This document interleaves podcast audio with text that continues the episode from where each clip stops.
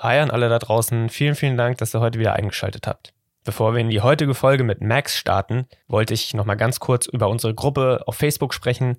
Als Dennis und ich vor zwei, drei Monaten die gegründet haben, wussten wir nicht, wo es hingeht. Wir hatten einfach beide diesen Drang, einen Ort zu schaffen, wo einfach alle aus der Branche sich connecten können, man sich austauschen kann, weil es einfach so einen Ort in Deutschland nicht gab. Und wir wussten nicht, wie die Resonanz so ist, wie viele Leute beitreten werden, wie schnell die Gruppe wachsen wird. Und zu sehen, dass innerhalb von kürzester Zeit jetzt schon fast 200 Menschen in der Gruppe sind und täglich, täglich neue Menschen dazukommen, das ist einfach der Wahnsinn für uns. Und wir freuen uns jeden Tag über den Austausch dort und über alle neuen Leute, die dazukommen. Viel Spaß mit der heutigen Episode. The only time you push that boost post button is when you have too many euros and you don't know what to do with them and you want to just gift them to Facebook. That's when you push. You know, if you're having so many euros and there's no room in your wallet and there's no room in your bank account and you just want to get rid of some, that's the way to go. But generally speaking, I wish there wasn't a boost post button because it's so misleading. It makes it feel like, oh, I can just click this button and, you know, I spend maybe 10, 15, 20 euros and I'll book a wedding. But that's not true sure, it could happen, but that would be like winning a lottery. Like that could happen as well.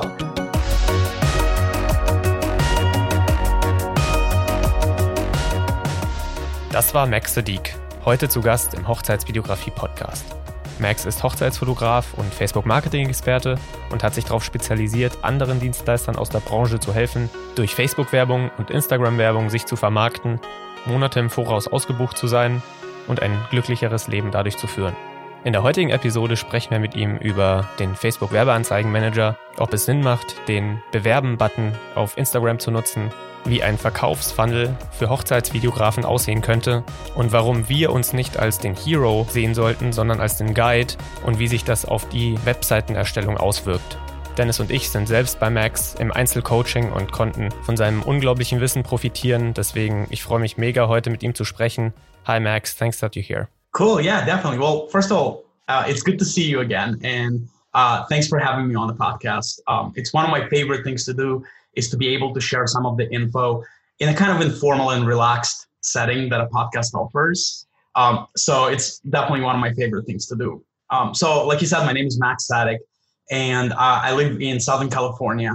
And basically, I've kind of devoted the last few years of my life specifically to helping uh, photographers and videographers who do weddings uh, market themselves. Now, I've, I've worked with other wedding vendors and I've worked beyond um, the wedding industry with photographers and videographers who do other work. Uh, but my passion is really, for some reason, specifically with photo and video in the wedding industry. Um, I find it to be, um, you know, I know other videographers and photographers would get upset if they heard me say that, but I find it to be probably one of the most important type of videography and photography because it you know it might not be making millions of dollars like people who you know do movies and and commercials. Um, but it preserves something very special uh, for two human beings and their children and their great children. And, and it just feels nice to be able to help the people who help others preserve their family memories. Absolutely. I mean that's probably one of the main reasons why we uh, went into wedding videography. There's so many uh, possibilities for videographers um, to do work nowadays. So every basically every business needs videos, but we um, specifically decided to go into weddings because of probably mostly because of that exact uh, reason to preserve those memories and to do something special for for just normal normal people who will then cherish that video for for the rest of their lives. So that's awesome. So um, I know you're um, you also work as a wedding photographer. So maybe you could just uh, talk a bit about how you got into um, photography in general, but also into weddings specifically. Yeah, totally. So like anything else in my life, I kind of tend to fall into things. Um, you know, uh, it's I have this life philosophy where I don't force uh, per se what was what is going to happen, but I rather let things unfold naturally. And this is um, a while ago. I had a construction company. I was doing good, but you know, I was really tired of, of the corporate world, and um, I was doing good financially, but I wasn't doing very good emotionally. Didn't really want to go to work anymore every every Monday morning. It was it was very draining. You know, it was great money, but it was very draining. And one day, an opportunity came about to sell the company. So I, I happily sold and overnight found myself, you know, with nothing to do. Um, and at the time, photography was a pretty big hobby of mine. Basically, uh, about a year and a half earlier, my wife, who who is a commercial model, uh, suggested that we buy a camera so that she, you know, she can practice over the weekends by me taking photos of her, and then she can kind of analyze her poses and make sure she's improving. And as I started photographing her, uh, then I realized that I really enjoy photographing. So I started photographing other people and, and things and flowers and whatnot, and she really fell in love with it. But as long as I had a construction company, it couldn't be anything more than a hobby because the construction company, you know, kept me busy, you know, pretty much every day from the minute I woke up to the minute I went to bed. Um, and so all of a sudden, when I didn't have all that work, uh, I found myself with lots of time and a hobby that I absolutely loved. And I said, why not turn it into a business? And at that time, I didn't really know I wanted to do weddings yet. So I was kind of shooting everything and anything, you know, whatever would come my way as I'm trying to figure out what I want to do. And then one day, somebody who was getting, I, I guess you could, couldn't even call it a wedding, it probably more like an elopement. It was a couple that had like three or four of their friends and they rented, they chartered a little boat and got married on a boat and they wanted somebody to photograph it. And I was like, yeah, sure, I'll do it. Even though I've never photographed a wedding before. Uh, and it was absolutely magical. Um, when I was done photographing that uh, little elopement wedding, I was sitting in my car and I like I was I was just thinking and I knew right there and then that I want to do more weddings for sure. And so I started doing more weddings. Um, and I went, you know, like everybody else, when they're new in an industry, what do they do? They start looking up education and info. And this is at the time before Facebook and Instagram ads were so big.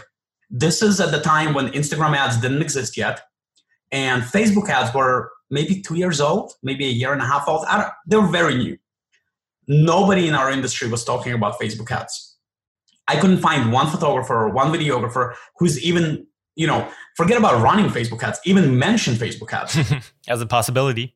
Right, right, as a possibility. So um, at the time, everybody was saying sign up with places like The Knot and Wedding Wire, and I'm sure you have similar um, similar websites in, in Germany. Yeah. And basically, that's what I did. I listened to what everybody was saying. I signed up, and you know, I was getting inquiries and I was booking, but the amount of money that I was paying these people versus how much I was booking, they might as well would have owned a portion of my business. I was like, this is insanity. Like, it doesn't make sense that I'm giving away 15 or 20% of my revenue to a website like Wedding Wire. That's crazy. And so I started really looking into what um, what ways small businesses can market themselves. Now, I have a master's degree in business with a minor in marketing, but the things I learned in school had nothing to do with Facebook ads. And as I was looking it up, I found something interesting. I found that people who were creating courses were talking a lot about Facebook ads. And at the time, I had no interest in creating courses or anything like that. But I did, it did find, I did find it interesting that the small businesses, usually one or two employees, were all using Facebook ads very successfully. So I started going to their workshops. I went to probably like 10 or 12 different workshops, to a couple of conferences. And it was so weird because like everybody else at the workshop would be a course creator who's trying to sell their course. And then they'd ask me like, what do you do? And I'm like, I'm a wedding photographer. And they'd be like, why are you here? like, what are you doing here? And I was just trying to learn what are they doing and then seeing how I can apply that in our industry. And it wasn't super easy. It was actually kind of hard in the beginning because there aren't too many parallels. Uh, but slowly, I was able to develop my own system of how to use what they did for courses, but do it for weddings, right? And these people were selling courses for two thousand dollars, three thousand dollars, and I said to myself, well, a wedding is about three, four, five thousand dollars. Like there should be a way to take what they do and bring it to our industry. And Absolutely. it took me, yeah, it took me about a year and a half, but I got it done. Uh, and once I figured it out, it was like insanely good. It's just all of a sudden took off. Within about a, about a month and a half, I was fully booked for the year. And then I started sharing like what I was doing with other people on Facebook. And other photographers started trying to do the same and they were having success. And I'm like, I'm onto something here. Yeah. And so the rest is history. That's amazing. So looking back um, when you were doing the construction business, were you also already looking into those kind of marketing tactics, or were you still using those old school kind of marketing tactics you used uh, back uh, from from college, from your master's degree? And how would you say do those tactics differ from the tactics you use today with Facebook ads? That's an excellent question, and this is something that I didn't realize until like a year and a half into my journey with Facebook ads. First of all, to answer your question, yes, when I was in construction, I was using all the old fashioned tactics, none of the new stuff that we do today. You know, it was mostly face to face marketing. It was mostly uh, what, what my company did is a high rise concrete work. So we didn't deal with individual homeowners. We dealt with, you know, either companies that own high rise buildings or uh, associations. You know, when there's a high rise high rise building where every apartment is an individual owner and then they have an association. So it was primarily multi-million dollar projects where you're dealing face to face with people. And the marketing is 100% relationship based you know it's all about relationships. Now the interesting thing is that when i start my journey in photography that is not what everybody was teaching. Everybody was teaching you know your your standard like get a good portfolio do this do that. And i was wondering like if relationships work so well in construction, why don't they work in our industry? And when I start learning from course creators, what I realize is that they, they do work. It's just the process of building that relationship is different. You know, it's not the same. Like I can't walk up to you and shake your hand and say, Hi, I'm Max, nice to meet you, let's chat. But the whole concept of building a relationship hasn't changed. And so then I started looking back at what I was learning in school and what I was doing uh, while I was in the construction world and asking myself, how can I take the idea but flip it upside down and make it, you know, implementable in, in, in the 21st century with Facebook and Instagram and YouTube and all of that stuff. Um, and so really, if you boil it down to the very, very core principles, they haven't changed. It's the same. Back in the day, the way you market is you would have a good name, you would begin developing a relationship with another person, you would show them that you're trustworthy, and then you would see if they would buy your service or, or product. Well, it hasn't changed. It's the same thing. You find a couple online, you prove to them that you're trustworthy, you develop a relationship with them, and then you see they'll book you. So it's the same process, just using different tools. That sounds so logical. But I, I bet all the all the listeners out there will then think, hmm, okay, I have to build a relationship with those future couples. But when I'm on Instagram, I only see like this this boost post button. So um, I, I always hear like, okay, you could try Instagram ads or Facebook ads. So I, I put a few few euros into into a post and boost it, and uh, and hope hope it works. And most of the time with the people I talk to, it doesn't really. So how would you then go about building that relationship or what would you say is is the boost Facebook button even worth it? Or would you say you need to do a completely different strategy, um, trying to build that exact relationship you were just talking about? Yeah, that's a, that's a excellent question that I'm so happy you asked. So the only time you push that boost post button is when you have too many euros and you don't know what to do with them and you want to just gift them to Facebook. That's when you push. You know, if you're having so many euros and there's no room in your wallet and there's no room in your bank account and you just want to get rid of some, that's the way to go. But generally speaking, I wish there wasn't a post button because it's so misleading. It makes it feel like, oh, I can just click this button and, you know, I spend maybe 10, 15, 20 euros and I'll book a wedding. But that's not true. Sure, it could happen, but that would be like winning a lottery. Like that could happen as well. But you wouldn't build your financial future and, and your, your family's plan on winning the lottery that would be just you know nice if you if that happens but you can't like plan on that. The problem with the boost post um, it's the same problem like you have with video cameras. Think of it this way. When you go to shoot a wedding if you just carefully think of everything you do to prepare your equipment to set up and while you're shooting how many little adjustments are you doing? Changing a lens changing your aperture changing your shutter speed. You know i'm not a i'm not a videographer so my knowledge of video is limited but I know you need to adjust for lighting, you need to adjust for, you know, your sound, your microphones, all of that stuff. Now imagine if I came out and said, you know what, you don't need all of that. I can just bring this thing right here and my video is going to be just as good as yours. who needs a DSLR or a you know or a um, mirrorless camera that costs six thousand dollars or you know whatever six thousand euros? Who needs all these microphones and why do you even want to bother with you know uh, with all that editing? Just shoot it on your iPhone. It's the same thing. Your boost post button is like your cheap, you know, cheap um, phone camera, and the ads manager is like your DSLR or like your mirrorless camera.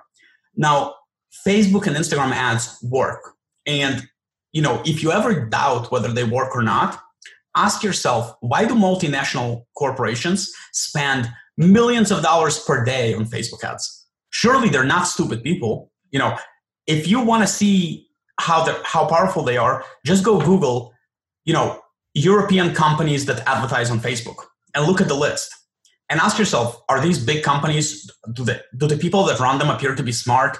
Well, if these smart people are putting so much money into Facebook ads, they must work. Like otherwise they wouldn't. And so once you've convinced yourself that the ads do work, then you have to ask yourself, why does it work for them but not for me? Then I must be doing something wrong.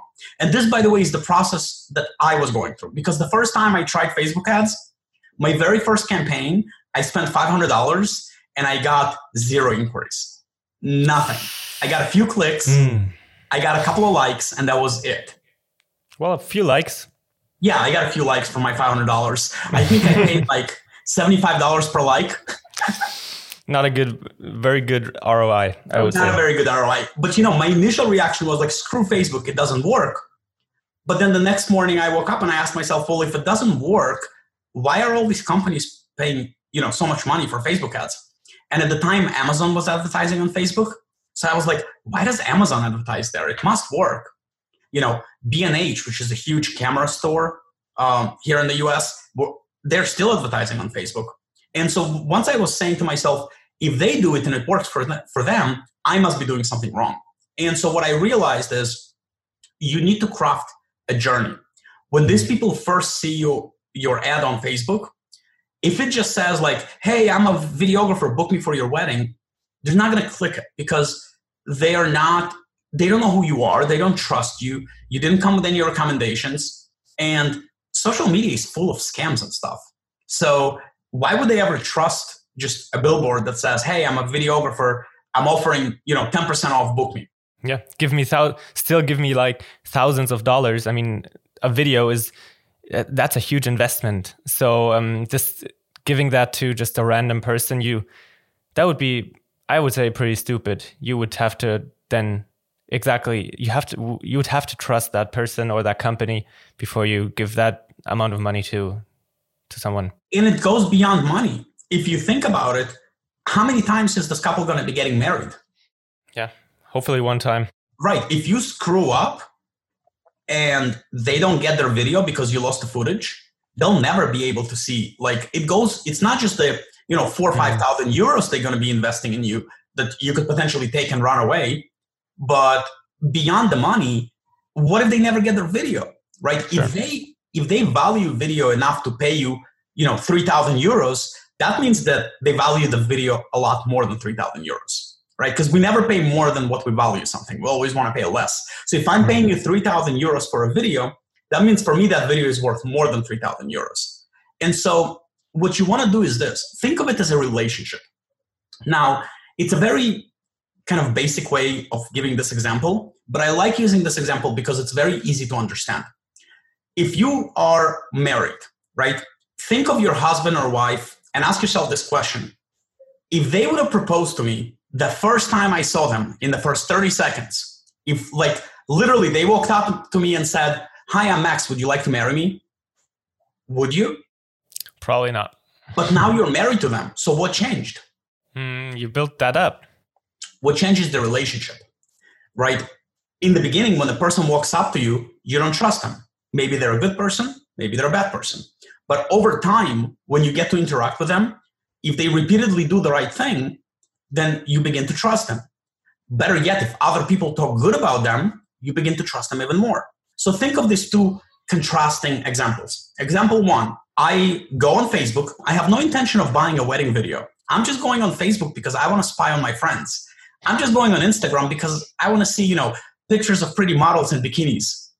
And I open my app and I start scrolling. I'm enjoying my feed. I enjoy I'm enjoying looking all my friends fighting over, you know, who's going to be the next president here in the US and making, you know, laughing at all their posts.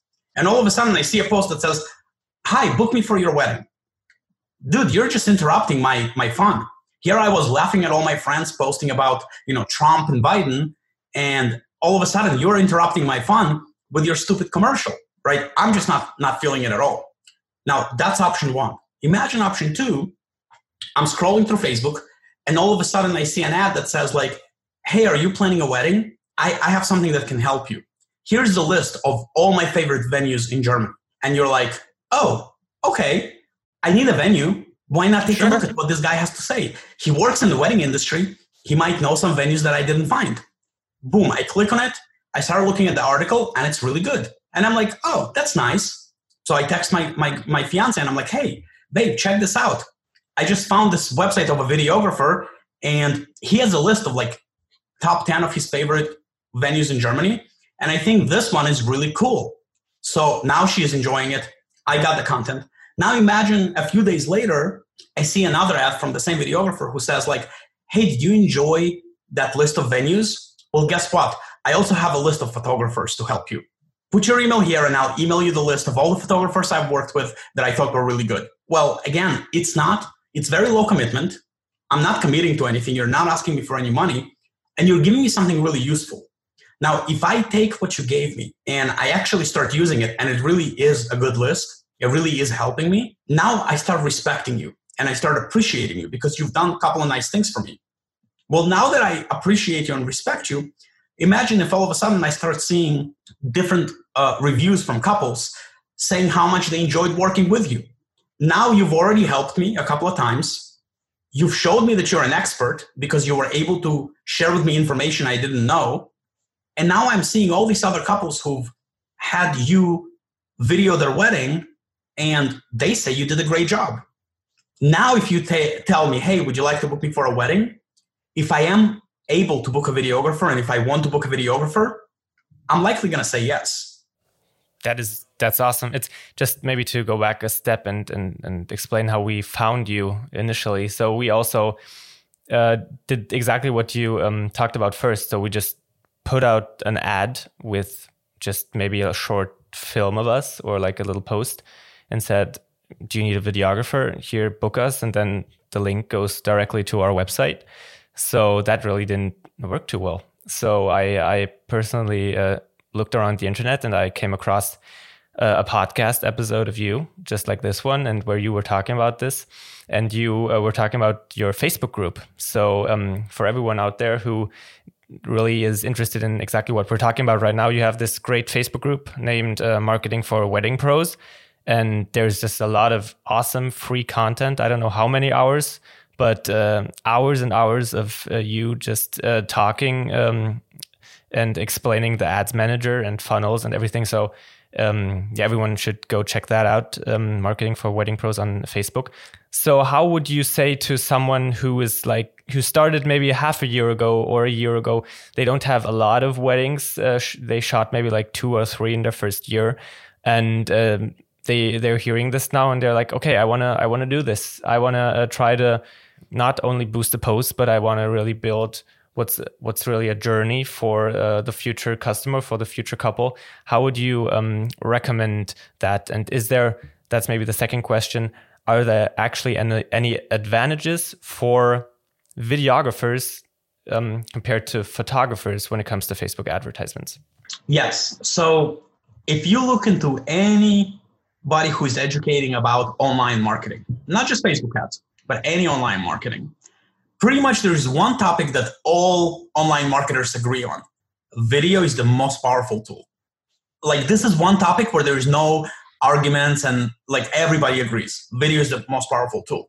Now, most businesses that want to advertise with video have to pay to a videographer to create that video for them and one video could easily be a thousand euros even if it's just short you know 15 30 second video if it's well produced could easily be a thousand or two thousand euros now you guys have an amazing advantage your videos cost you exactly zero because not only you can produce it yourself but you already produced it anyways for the couple. So whereas if I have a pizza shop, I have to go pay a videographer one or two thousand euros to make me a video. You actually got paid to make the video. That would be like Facebook paying me to run ads on their platform. right? So you already have the most powerful thing to use in Facebook ads, and that's video. All you have to do is just probably re-edit it. Probably the way you deliver it to the couple is not exactly the same way you would use it in an ad. But you know, I've worked with quite a few videographers, and usually we're talking about a quick re-edits that take uh, just a, an hour or two, not a full-on editing from scratch. Um, and the idea is this: with with video, um, there's lots of stuff happening on the screen, so the chances that they are will going to stop from scrolling are exponentially higher. Video is just going to catch your eye in a more powerful way than a photo could ever do. Now, photos have their own reason for existing, but when it specifically comes to marketing on social media, video does prove to be a lot more powerful. And in fact, for photographers that don't have video, I often recommend they, you know, put together a slideshow as a video file. But a slideshow is never going to be as powerful as an actual video. So, so yeah, you as a videographer, out of every vendor in the wedding industry, you are in the best position to run ads on social media because you already have the raw material ready to go. It's just a matter of properly putting it together. Uh, now, really, there is there's two two separate halves to this uh, to this success story. If you want to have a success story, part one, you need to understand the psychology of marketing. What what I just spoke about, you know, creating a relationship, putting the right material in front of them. That's part one. And if you don't understand it, it's going to be hard to be successful. But even if you fully understand it, you still need to know which buttons to push on the Facebook uh, manager, you know, ads manager interface, and what app to set up, how to set it up. So it's a pretty complex tool, uh, probably as complex as as a you know one of the fanciest cameras you can find out there, or maybe even more complex. And so, really, I'm going to say this: don't just jump into it without first learning. There is a ton of material available on YouTube. There's a ton of material available in my group for free. I think there's like 35, roughly about 35 hours of content, completely free. And the content is divided into both of these halves. Some of the content is just conversation explaining the psychology of marketing. The other half of it is literally me sharing my screen, showing you which buttons to push and explaining what every button means. Right? You don't necessarily just want somebody to tell you, go push these five buttons. What you want is somebody to explain to you what everything does and how it works so you can decide for yourself which buttons are the right buttons to push. Because not every campaign is going to be the same, right? You might have different campaigns during, you know, different years, during different time a year, depending on what you need. But 100% understanding how to market yourself on social media, uh, you know, right now Facebook and Instagram are the biggest Tomorrow there may be a different platform. But if you understand how it works, when a new platform does come around, it won't be hard to learn. It will not be hard to readjust. I initially learned specifically on Facebook. Mm-hmm. Now, I also got certified by Facebook. Uh, but then, you know, once I felt like I really had Facebook mastered, I said, well, what's the next one in line? What's almost as good as Facebook? And the answer is YouTube. And so off I went to learn YouTube. And what I discovered, and I'm talking specifically about YouTube ads, mm-hmm. I do not do organic YouTube, not because it's bad, it's great, but it's just not what I do. I'm, I'm an ads guy. Uh, when I went to learn YouTube, I realized something really interesting. Even though it's a completely different platform and it works differently, a lot of the things that I knew from Facebook were apply, I could apply over there. And so the learning curve was much shorter. If it took me about a year or so to to really get to a good level with Facebook ads, it took me only about two months to accomplish the same progress on YouTube because a lot of the material applies. Mm-hmm. And as we're moving to the future, it's not going to reverse itself. We're not going to be less online. We're going to be more online. The trend has been the same since the 90s. We've only become more and more addicted to the internet. So I doubt we're going to be less addicted to the internet in any foreseeable future. Um, so the place to start is Facebook ads and Instagram ads for sure would you recommend uh, like for people who probably don't know what a Facebook pixel is, would you recommend people putting that on their website like right away? Just or you can explain what what a Facebook pixel is, what you need it for, and then also why it would make sense probably to go ahead and um, put it on their website even though they're not running any ads? Yeah, absolutely. So this is this is the thing. Even if you're not running any ads right now, and even if you don't have any plan to run ads, things may change. You may change your mind. Now, Facebook has a thing called Facebook Pixel. Um, and other platforms have similar things as well. Basically, what it is, it's a little piece of code that goes on your website that can then recognize Facebook and Instagram users and funnel that data over into your account. So, for example, um, if you open Facebook on your computer right now, chances are you don't need to sign in. You're already signed in. What that means is that when you originally signed in, Facebook left a little file in your computer called cookies, and it's just a text file that identifies who you are. So when you go back to Facebook, the website doesn't need to ask you for your password because the file on your computer is like your uh, badge, it's like your ID card, right? So if I have a Facebook pixel on my website and you have that little cookie file on your computer, when you come to my website, the pixel immediately recognizes who this person is, which one is their Facebook account, and keeps it in their file. If you decide in the future that you want to advertise to people who've been to your website, you'll already have the data. And if you don't have the pixel, you'll be starting from scratch. And starting mm-hmm. from scratch sucks. Yeah. So the pixel is free, it doesn't cost you anything. And you know, since you're a wedding business, you don't have any sensitive information on your website. You don't keep people's bank accounts or, or stuff like that. So there's no reason not to have it on your website.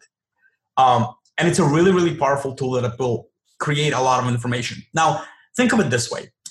Imagine the following thing. By the way, I'm going to give you a statistic here that I know to be true in America, but I'm going to guess that it also is true in, in Germany because, after all, uh, you know, humans tend to be very similar no matter where you go. Where you go. So in America, um, if you look at analytics for uh, websites of wedding businesses, you're going to find something really, really interesting.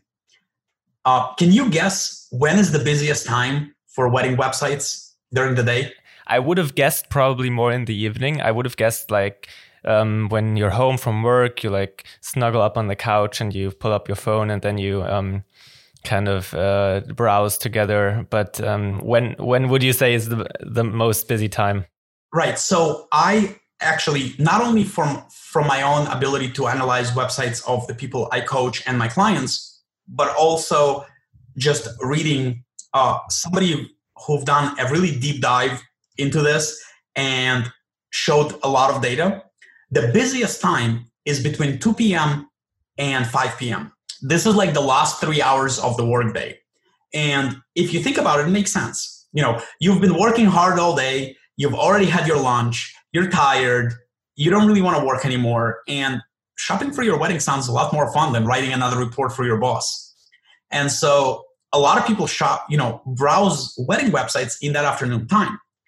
The problem with that afternoon time is that, and by the way, this is just one example. There's a million reasons why you should have a pixel, but this is just one example.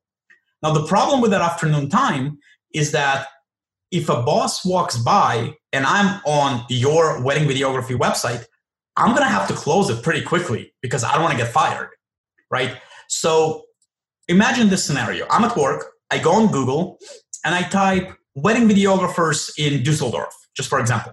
And your website comes up. I know you're not in Dusseldorf, but it's the only city I, I have family. Just, just for the just for uh, the sake of it, let just just take Dusseldorf. Right. So your website comes up, um, and I look at it and I'm like, ah, I really like the you know their video. I, I really like these guys. But then my boss walks by, and I quickly close my browser. Now here's the problem: I don't remember your name because I, I, I was only on your website for like 45 seconds or maybe a minute. I didn't remember your name. So now I'm like, what was the name of those guys that I really liked their video? Now I go back to Google, but I don't remember exactly what I Googled. So I start Googling and I can't find your website, right? I remember roughly how it looked. So I spend about a minute clicking around and I can't find your website. Now, what would happen if the next time I go on Instagram, I saw an ad that says, hey, I noticed you were on, uh, uh, on our website, uh, but you didn't finish inquiring. Come back and inquire. Now, I wouldn't necessarily retarget the entire website that way. That could be a bit too vague. But what about if this person was already on my inquiry form, right?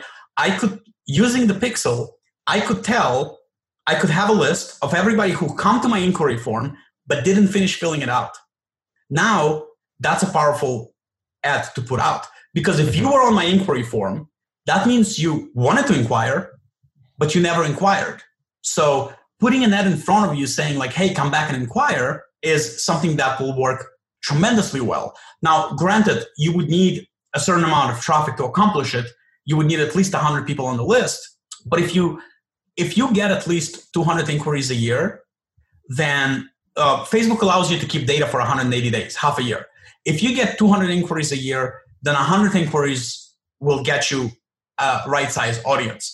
And even if not, there's other ways around it where you can, you know, artificially inflate the audience a little bit just to get to that 100 people number.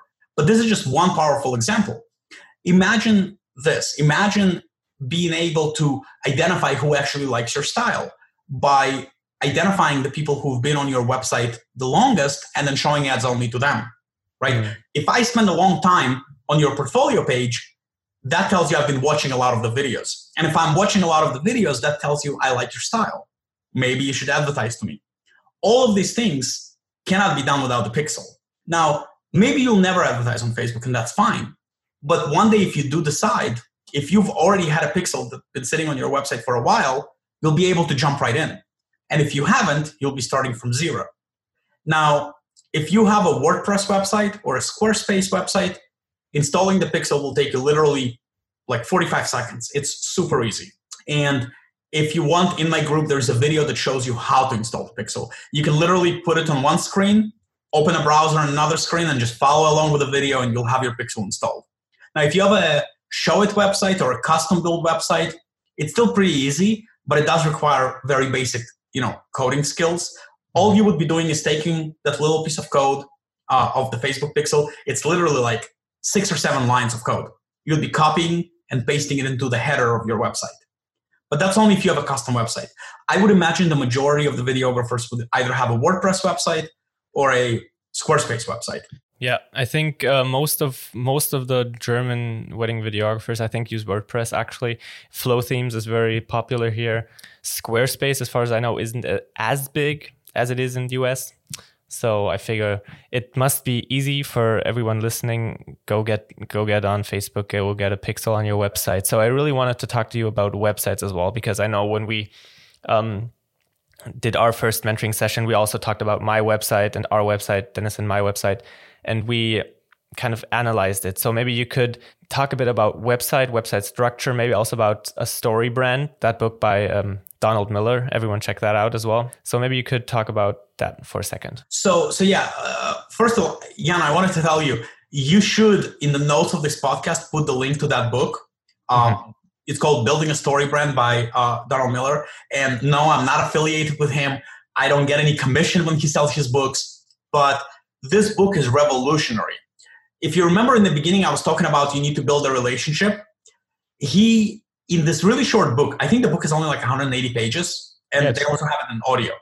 Uh, but it's a really, really short. I, I, I, think I like got the whole book in, in, in one or two days. Uh, so it's really easy to understand. But he, in a very beautiful way, explains how to build that relationship through telling a story. Now, stories are extremely powerful, and seriously, dude, we could spend the next two hours talking about the power of stories. But basically, put it this way if your brand, if your website is not telling a story, it's going to be very, very hard for you to book business. You have to be telling a story. You know, some of the most successful brands, think of brands like Adidas, like Nike. Why are they so successful? They're so successful because they're telling a story you know and if you think of brands that are less successful and kind of die out they don't necessarily tell a story. Uh, go get that book. Well, seriously guys you will thank me. It'll be the best 10 or 15 euros you spend uh, because it will open your eyes to how much you're doing wrong on your website if you're not telling a story. Now a lot of us make our website all about two things. Number one here's my videos. Number two here's who I am. The problem is nobody cares because the couple is not buying your video because of the video, and they're certainly not buying your video because of who you are. Now, you might be an amazing human being, and by the time you're done working with a couple and you deliver the wedding, they might become your best friends and they may absolutely love you. But you have to remember the first time they come to your website, they don't know who you are and they're not coming to your website because they want to know who you are, right? You're not a celebrity. They're not coming to your website because they want to find out who you are. They're coming to your website because they have a need for a wedding video. And so your website needs to be structured in a way that it creates a journey. And literally, think of it this way right now, your website is like a billboard that has a bunch of videos and some info about you. What your website needs to be is like a garden. And when the couple comes in, you take them by the hand and you literally give them a tour, right? So it needs to be structured in a certain flow. Now, there are entire books written about that flow. But one thing I can tell you, once you read, uh, you know, the, the story, building a story brand book, you'll start to understand. But basically, what it is that, that needs to be on, on your website, and I'm going to explain it in a very like basic and high level uh, way, because obviously, like we can't spend the next five hours talking about websites. Sure. Uh, but this is what needs to happen. Number one, when they land on your website, the first thing they need to see needs to be emotional, not logical. You need to start their emotion going. And that emotional thing needs to be about them, not about you. If you won 17 awards being the best videographer in all of Europe, nobody cares. Right? But what what do they care about? Well, they care about themselves. You know, unfortunately, it doesn't matter how long evolution has been working on us, we still are self-interested beings. You know, just like a cat and a dog and, and, and a tree, our number one interest is us, is not the society or, or some strangers. And so when we go to a website, when a website says right away, hey, I know what your problem is, and I understand you, that immediately captures the attention. Mm-hmm. So the first thing they should see is you saying out loud what their problem is. Now, most likely they may not even know what their problem is, but you being able to verbalize it to them is going to catch their attention. The next thing that should be on your website is you need to tell them that it's okay. You're not the only one, and a lot of other people have had the same problem, and I have a solution. And then you need to give them the emotional side of the solution, right? So I'll give you two examples. Now, this is probably gonna strike a better chord with some of your older audience because uh, the younger might not even remember what Zune is. Uh, do you know what Zune Player is? You remember those? Microsoft Zune? Uh, I think so. So back in 2001, uh, Apple came out with what was called the the iPod, and it was essentially this device that you could put music on. Up until that point, um, really you had two options. You had a cassette and then you had a cd but both were pretty problematic because how much music could you put on one cassette? Uh, how much music can you put on one cd and then how many cds can you bring with you wherever you're going right? At the time walkmans were very popular. Uh, and so apple came up with this device that you could put digital music on and bring it with you I know today it doesn't sound very revolutionary, but back then it was huge. And Microsoft immediately came out with a device called Zune. Mm-hmm. And in a way, it was actually better. The difference was that with the Apple device, you were restricted to only using their software and you couldn't replace the memory inside. Whatever size hard drive you had inside the device, that was your limit. Whereas the Microsoft Zune was much more open to put whatever MP3 files you want. And the memory sticks you could remove and put a new one. So you could essentially have a much bigger music library. A better device, no question. Yet only a few years later, Zune is gone. Nobody even remembers what they are. And iPod still exists.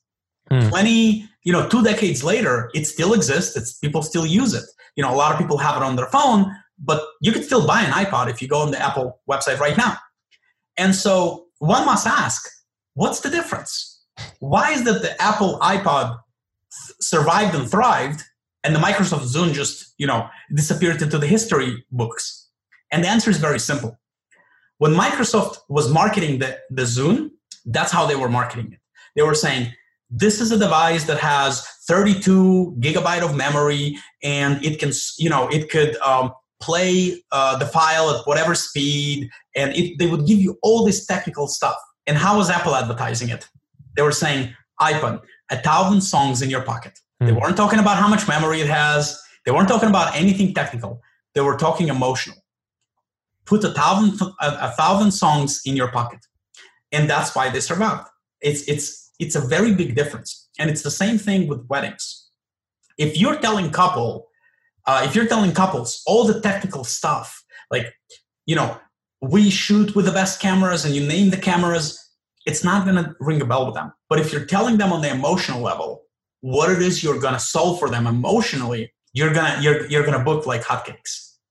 And your website needs to be built that way.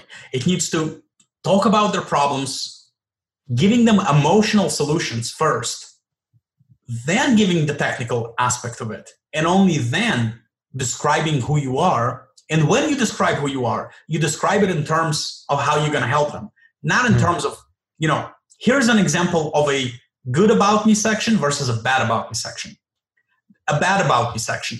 Hi, I'm Max. I like ice cream and I love pizza and I have a two year old daughter. And when I'm not shooting weddings, I love to hang out with my daughter and, you know, do stuff in our garden and plant different vegetables. That's bad. Nobody gives a shit. Excuse my language. Um, here's a good example of an about me section.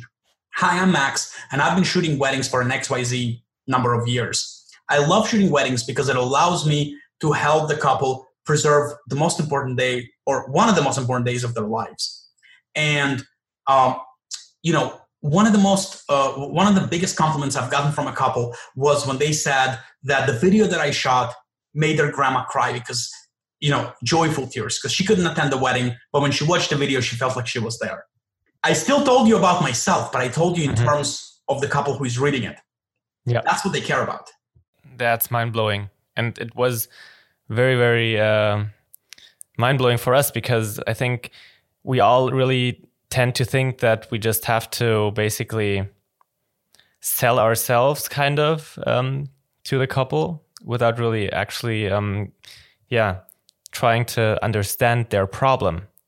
And a lot of people really have to think okay what's the problem? I mean they need a wedding video but the problem really is that they they want something to just capture what what happens on that day forever that they can remember all those memories forever watch that again listen to the voices of their their loved ones or maybe when their children ask them how was your wedding mom? Um, they can just show a, a really nicely produced video. So that's the problem really. But we we tend to just start with us.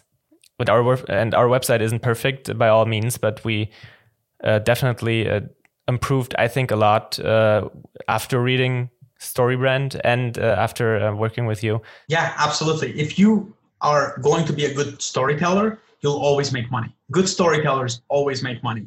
Um, just um, think of it this way you can do a little experiment on yourself to see how powerful stories are.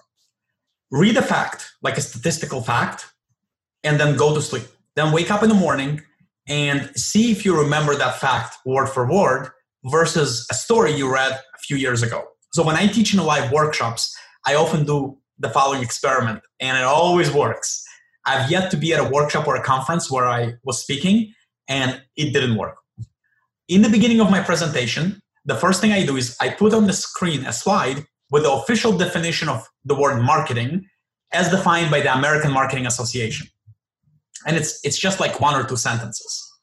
Um, and I put it on the on, on, on the screen and I you know let people read it and then I move on.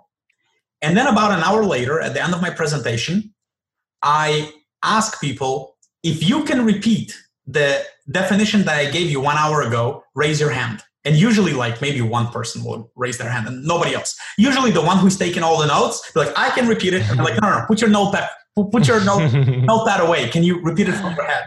And usually the hand goes down. Nobody can repeat it. Only one hour later. Then I ask him, okay, raise your hand if you've ever watched Lion King, the original one. And you know, people will raise their hand, and I say, okay, if it's been more than one year since you watched the movie, then keep your hand up. Otherwise, put it down.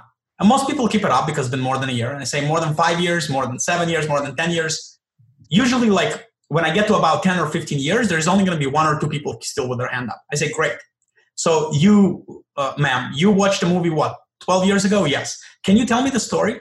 And you know, she'll tell me the story because you know who doesn't know the Lion King story. And so I ask her, I say, how is that that something I showed you one hour ago you can't remember, but a movie you watched 12 years ago you can tell me the story now? Mm-hmm. And it's because it's a story. We yeah. our, our brains are not made to remember facts. They're made to remember stories, which is why if you look into every religion, I don't care if you are Christian, Jewish, Muslim, uh, Hindu, uh, you know, name any religion. If you look into the religious books, they're full of stories, not facts. If you open the Bible, it's full of stories. If you open the Quran, it's full of stories, you know, and so on and so forth. Mm. It's because that's how our brain works. If you look into every good ad on TV, really good ad, it tells a story. If think of any movie that you really enjoyed, a movie that really captivated you, it's usually a well-told story that has this basic structure of a hero, a journey, and a guide. And yeah. I'm not going to spoil the book for you guys, but just remember a hero, a journey, and a guide are three ingredients that must be on your website. Yeah. And we are not the hero as as the videographers we're we're the guide and i think we all have to keep in mind that and um, now um, going back to maybe the ads i think that just to sum it up so you would probably just uh, recommend people to um, obviously go check out your Facebook group because we get a lot of people saying like that the boost uh, post uh, feature that's easy. The Facebook Ads Manager it's so difficult, and um, I really have no clue uh, which button to press and everything. So you go over all of that. So you should be settled um, after you check out that and um, try to create something of value to the couple and don't just sell yourself right away from the get go, but try to like you said, maybe write a good blog post about I don't know the best um, I don't know the best uh, ten DJs in your city, and uh, and have like nice descriptions and links to their website, which will also then maybe connect you to uh, new vendors in your city, which is uh, another bonus. But give that to them, and then, as we talked about with the Facebook Pixel, retarget them with maybe some some download where you can get their email, and then you can contact them again and build a relationship there. So it's more work probably than um, than the than the just normal boost post, but it it's what works. And you know, I just want to say it is more work, but only up front. You know, yes, it's gonna take more work to set up your ads, no question about it. Like anything good and quality, it takes work to to build it, right? Uh, but the good thing about ads, you invest a lot of that work up front, and then you don't have to work as hard. And, and I'm sure you've seen it in your own setup. You work really hard in the first couple of weeks but now you're probably working a lot less on your on your ads. Yeah sure. I mean if it's set up everything's written. If the emails are uh, written and everything if your ad copy is right if you you've cr- created your little uh, freebie or download um, did your research obviously because the most important thing is not just getting their email but not providing something of value. So you should really try to really dig in and maybe interview people. Um, what would you really need? What really would have helped you during your process of planning your wedding, and then trying to create something for that need. And um, yeah, sure, it's it's a lot of work in in the beginning, but it pays off. And obviously, I think it's um, something we can just learn from the big players, as you said, from the big brands, Adidas and, and, and Nike and whoever is doing the same tactics, obviously on a bigger scale with more budget. But those things are exactly what they are doing. Yeah, absolutely. 100%. Um, there's so many amazing tools that literally once you learn them, there won't be a need for you to go anywhere else. Uh, you will not need any websites like Wedding Wire because you'll be self-sufficient and and you know if one day you decide you don't want to be a wedding videographer anymore well guess what? All these skills they're portable into another industry. You know mm. i use the same skills to market my own wedding photography business and take it from in the beginning just charging like a thousand dollars a wedding to then charging ten thousand dollars a wedding. But when i start marketing online courses i'm using the same skills. And if one day i decide to go do something else with my life all these skills are going to be portable. So it's not like you're investing into this one thing that you may not use. This is a skill you're going to use for the rest of your life. And you can even then, I don't know, teach people uh, later on as well as you do, obviously, right now. I think you you have done a course um, in the past. Are there any plans for the future of you maybe relaunching that course where you just go even deeper than the knowledge you give in your Facebook group? Or yeah, um, absolutely. So I, I do have a course that I closed uh, a little while ago because Facebook just had a major update in all of the UI. And while the videos in my group sometimes will look a little different, all the buttons are still called the same names. They may just be slightly in a different place on the screen. Um, I didn't feel like it was right to sell a paid course for you know for something that had a different UI now. Um, and so I took down the paid course. I still left all the free videos. Also, the other problem with the paid course was that it was only for wedding photographers. It did not mm-hmm. include any strategies for videographers. So now I'm actively building a new course that's hopefully going to be out very shortly. And this new course is number one going to be, of course, on the new Facebook UI, so everything looks the same on your screen and on the video you're watching. But I'm also including for every example I bring, I'm bringing an example for photographer and a parallel one for videographer, so the course can be more inclusive um, yeah. to you know to the two main audiences that I serve. I'm just very, very, very happy to have had you on. And um, are there uh, any any things uh, you you just want to say in the end? Obviously, the name of your Facebook group is Marketing for Wedding Pros. Yep. Yeah. So the and name of the group is Marketing for Wedding Pros. Uh, if you for some reason can't find it, uh, just go to marketingbymax.com and there's going to be like a big button in the middle that says "Take me to the group." Um, and my goal is when I release the course for everything that I teach in my one-on-ones to be in the course. The only difference is when I do it one-on-one, of course, I tailor my examples and everything for your specific business, whereas in the course it's going to be a little bit more general, but the idea is the same. Uh, and really, also, if you are just kind of stumbling around your own way, um, I don't want you to feel like, oh, if I didn't buy any course, I can't ask questions. Uh, for everybody who's in my group, people know like you can ask a question and tag me in it and I'll answer, you know, as long as I know the answer, I will answer gladly. So don't feel any pressure to have to buy something or, or pay me any money. Just go into the group, watch the free videos, get started. And if you have any questions, just post them in the group, tag me in the post. And if I know the answer, I'll give it to you, you know, as soon as I can. Um, but yeah, don't wait until, you know, you have money to pay somebody. Just get started. You can, there's so many resources even available for free that you don't have to wait until you are able to buy a course. Yeah, that's true. 100%. I can attest to that. You care so much about helping others. And you, um, I think in the end, uh, when we did our, uh, our last call, you also said that you could have, you could make way more money like doing different stuff or shooting weddings or whatever. But, uh, knowing that you helped like, I don't know, a small business, uh, make more money or a book uh, book the next year like uh, way more in advance or be booked just in general, that's uh, what really drives you, and that really comes through um, in your group whenever we talk, whenever uh, someone uh, asks something in the group, and um, really, really awesome. Yeah, thanks, uh, thanks so much uh, for being on. Yeah, it was my pleasure. Thank you for having me on.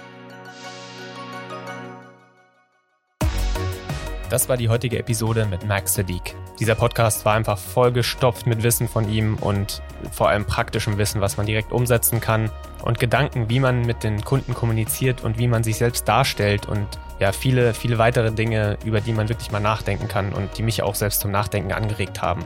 Falls du dem Podcast noch nicht folgst, würde ich das jetzt auf jeden Fall nachholen. Dann wirst du auch jedes Mal benachrichtigt, wenn wir eine neue Folge hochladen. Wenn dir diese Episode gefallen hat, würden wir uns total über eine Bewertung auf Apple Podcasts freuen. Danke fürs Zuhören, macht's gut.